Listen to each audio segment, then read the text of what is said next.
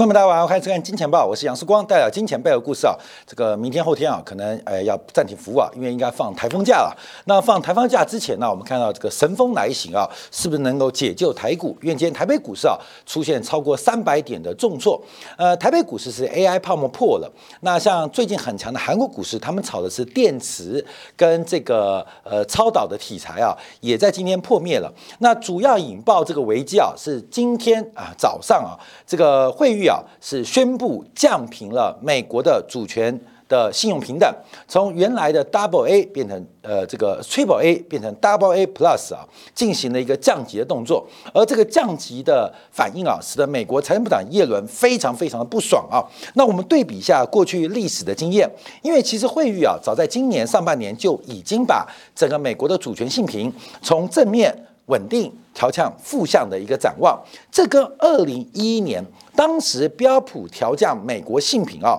呃，这个是高度的雷同啊。只是这一次的降评有点突然，尤其在美国国会债务协商，呃，这个审议过关之后，的隔了两个月才进行降评动作。所以我马上要做分析啊，这个降评的动作影响会多大？事实上啊，在昨天到今天早上，美国大概有公布了十几个经济指标，但唯一啊这个消息啊是让美国财政部长震怒的啊，耶伦震怒的，就是惠誉降平不讲武德。那我们现在分析一下，因为惠誉大概主要有五个方面来解读为什么这一次调降美国的主权平等。那我们配合一些数据的补充，让大家了解到目前美国长期经济。债务存量的风险跟问题啊，好，第一个观察，呃，会议认为啊，因为虽然在六月份，美国的民主党跟共和党达成的协商，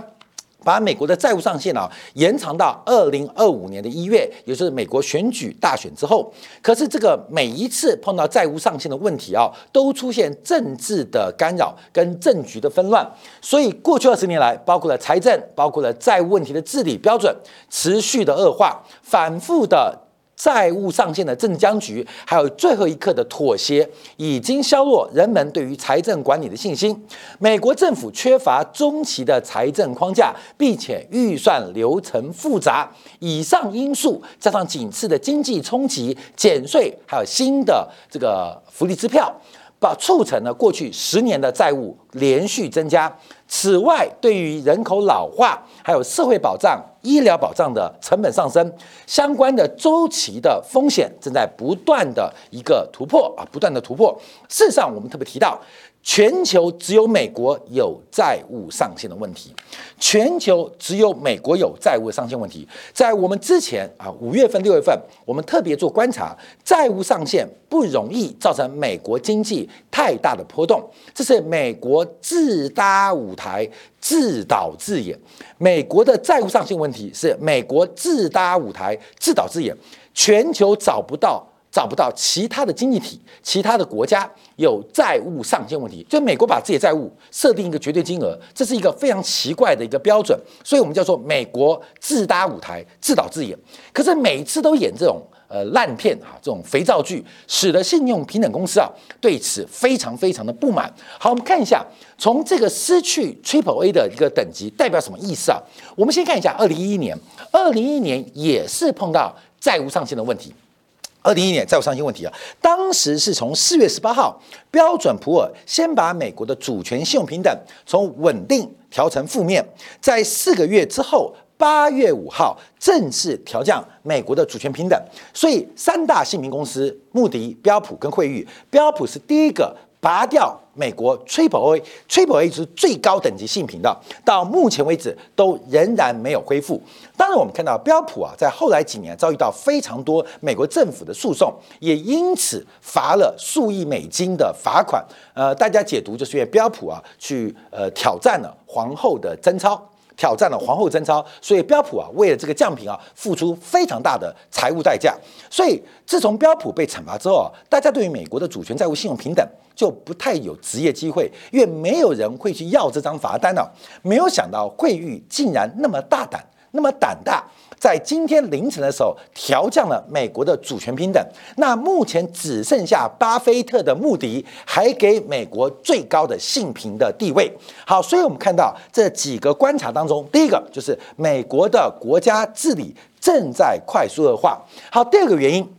债务的膨胀跟赤字的恶化，会与调降美国主权平等。第二个理由就是美国的债务膨胀速度非常快。按照二零二五年的计算，美国的债务负担呢将会达到 GDP 的百分之一百一十八，一百一十八，比其他 Triple A 三个 A 三 A 等级的国家啊，他们的中位数大概平均是三十九点三，高出了二点五倍以上。我们以台湾地区为例，以大陆为例。大概目前啊，中央政府啊，或是联邦政府啊，这个主要的这个债务啊，大概都在 GDP 的百分之四十以内。那美国现在已经来到百分之一百一十八，所以以 Triple A 等级也好，以 Double A 等级，美国目前的债务 GDP 比都是显著的过高。那另外这是存量哦，另外看增量。美国政府的赤字就是增量债务增量，从二零二年的百分之三点七 GDP 的占比，到二零二三年百分之六点三，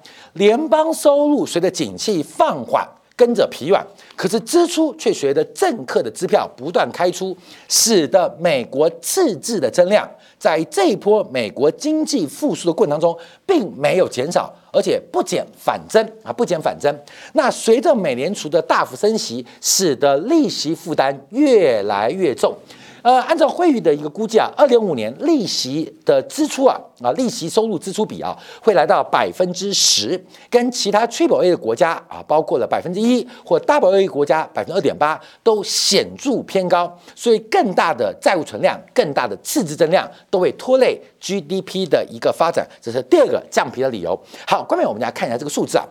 这今天啊，我们小编把它整理出来啊。这截至到二零二三年六月，就截至到六月份为止，美国国债累积的利息支出，国债利息支出，今年六月已经来到了六千五百五十六亿美金。但美国的财政年度是每年的十月到隔年的九月，所以到六月我们观察就完成了四分之三。你用四分之三去推估啊，今年美国光是付利息，大概就会超过。八千五百亿美金，就付出八千五百亿美金，所以相对于去年同期的五千两百二十亿美金，又出现了双位数的增长。而且随着利率攀高，美国国债的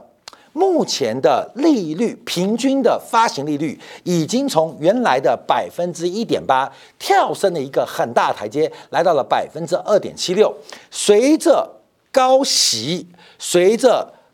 还有 for longer 更久的呃这个紧缩的环境，美国国债透过债务到期借新还旧，恐怕到明年美国的这个债务的利率哈会进一步来往百分之三来靠近或是挑战，所以目前从美国的债务支出。跟债务的负担率来讲，都是非常难以持续的。好，第三点我们要做观察。第三点是医疗成本。好，我们在之前分析美国的 CPI 跟 PC，我们特别提到，今年美国少了一个大魔王。长期以来，美国物价最大的核心推力，并不是住房，也不是油价。美国物价长期最大推力就是看病的医疗成本，在美国都待过，美国看病是非常非常贵，所以为什么美国医药业很发达？因为你去看病去找医生，那个费用是非常贵的，所以很多美国人是直接吃成药，所以这。创造了一个非常强劲的医疗的消费环境啊！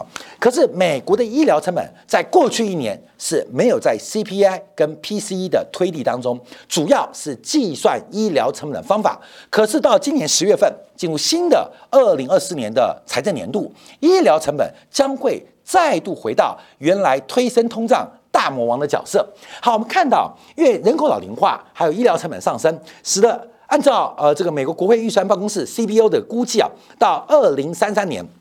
这个相关的支出啊，呃，可能达到 GDP 的三点六，而医疗保险跟社会保障性的强制支出将会来到 GDP 的百分之一点五。那美国国会预算办公室预估，整个社会的保障基金将会到二零三三年耗尽，而医院的保险信托等等将会到二零三五年耗尽。我跟他报告，其实最近啊，台湾的劳保也撑不住哈，我每个月哈，每个月一下被健保烦。一下被劳保烦。台湾的劳工保险又有什么？呃，这个呃，私私能的保险啊，职灾的保险被分解。那我们请这个专人啊，会计师去跟劳保局呃联络，劳保局的这个呃这个接电话跟我们讲说，其实以前也没有，可是你们也知道，现在大环境不好，所以现在台湾的这个劳工保险也是社会保障的这个基础的一个防护网，开始用各种各式各样的花样在进行收费，不仅提高劳工的负担，更提高雇主的负担，所以全世界。的社会保险都有破产的压力，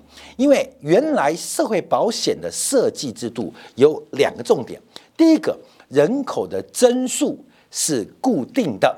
人口增长率的速度是固定的，好，可能是每年百分之一点五或百分之一的增速，而在少子化的过程当中，人口的自然增长率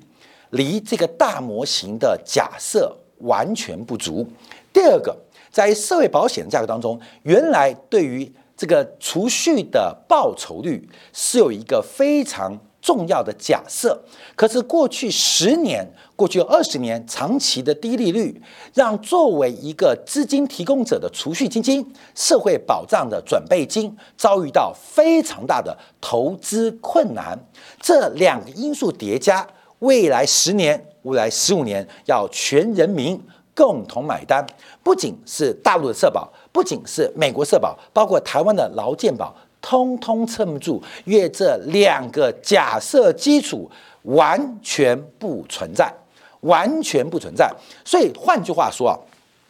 除非啊这个利率长期维持在百分之五以上。至少维持个五年，不然哦，这个社会保险的这个储备金啊，包括大陆社保、美国的呃美国的这个社会保险，包括台湾的退休金啊，没有高利率的涵盖或报酬的回归是难以为继的啊，难以为继的。所以目前观察啊，这个会议提到就第二个重点啊，呃，因为政治的压力啊，使得这些问题有勇化，而且有更高的赤字预测。好，那我们再往下观察，这就是我们之前也替大家提到，美国政府其实非常非常的惨啊，你不要以为美国政府。你一年的预算啊，两兆美金啊，三兆美金啊，四兆美金啊。事实上，美国政府每一百块钱啊，最新年度啊，其中有六十一块钱，十块钱有六块钱。不是拜登能够决定的啦，这在我们债务上限提到，这全部叫做强制性支出。这些强制性支出是法律要求的，包括了退伍军人的保障，包括社会福利的保障，包括失业金，包括医疗的保障。所以事实上，我们那时候说债务上限不是个问题，因为没得谈，没得谈。为什么没得谈？因为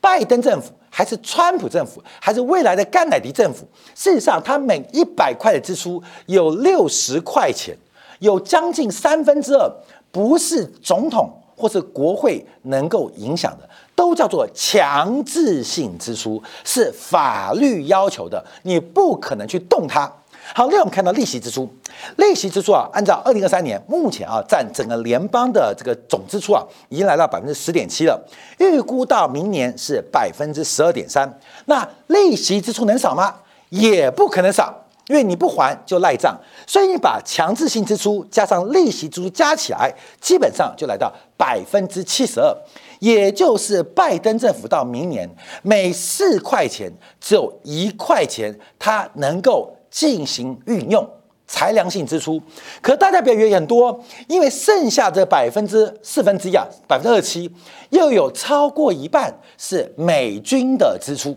美国的国防支出，所以剩下来的钱其实非常非常非常少。美国政府是没有更多的预算能够做建设啊，能够做投资，没有哈。强制性支出加上例行支出已经吃掉四分之三，剩下的四分之一又有其中的三分之二是国防支出，所以美国政府是完全没有钱，完全没有钱。这也是会议为什么要降频的一个原因啊。对于面对赤字的存量。面对债务的存量，美国政府是完全无能为力。好，我们看到啊，这个另外就是美联储会预估了美联储的动作，因为会议认为美联储九月份应该会进一步加息，来到了百分之五点五到百分之五点七五，而这种升息动作又没有降息的短期可能，将会使得整个金融的情况还有包括美国的债务负担继续恶化啊，继续恶化。所以我们看到这边讲到四个理了，从治理不行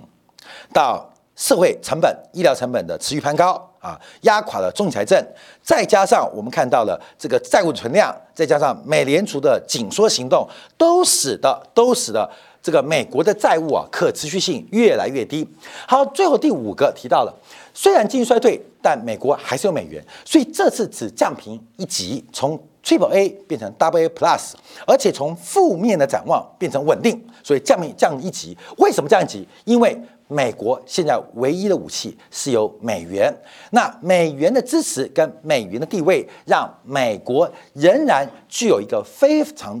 呃，非凡的融资灵活性啊，这这一点就是为什么降频到这边就够了。那 Triple A 是做不到的，可是你这个强大的这个美元体系是可以支持美元维持在 Double A Plus 的一个水平。好，这会议的五大讲法。好，我们先看市场的反应啊，因为第二个观察是国债的变化变化。理论上，美国被降频，那国债会怎样？会被抛售。美国国债会被抛售，而国债会不会开始被抛售？随着目前盘后全球的股市，从不管交易的欧洲股市，还是正在交易呃交易的美国的电子盘，都出现重挫。那债券市场目前成为短期的资金避风港。哎，黄金没有，哦很特别哦。黄金这次没有跳起来哦，没有，因为黄金受到美联储拉高利率、实际利率创高的压力啊，黄金很难有避险地位，所以美国国债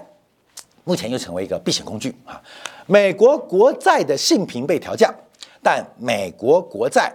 却成为。避险工具啊？为什么？因为大家，我特别要跟大家强调，就是很多啊，我们这个粉丝啊底下挑战的问题啊，美国国债不是美国国债性平，因为在全地球你找不到一个流动性那么强的资产，你找不到一个市场深度那么大的资产。你在讨论这种什么中国抛售美债何去何从？你要了解到美债一个特色，啊既是它的弱点。也是它的优点，既是它的缺点，也是它的强处。就是因为美国国债发行太多，所以这个市场的深度跟存量非常巨大。美国国债啊，二十几兆的发行量，